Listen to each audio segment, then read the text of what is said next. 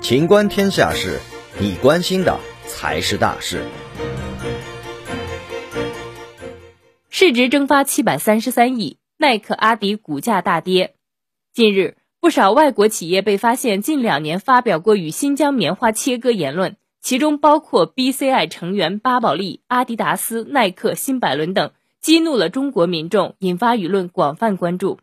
阿迪达斯二十五号在德国法兰克福交易所跌逾百分之六点四九，报单日流通市值蒸发约三十五亿欧元，约合二百七十亿人民币。美股耐克公司收盘跌百分之三点三九，单日流通市值蒸发约七十一亿美元，约合四百六十三亿元人民币。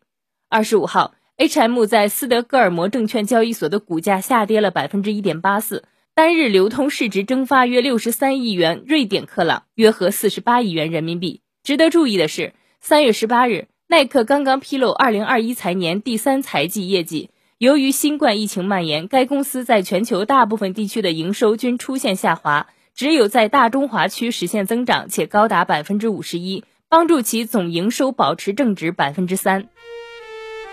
本期节目到此结束，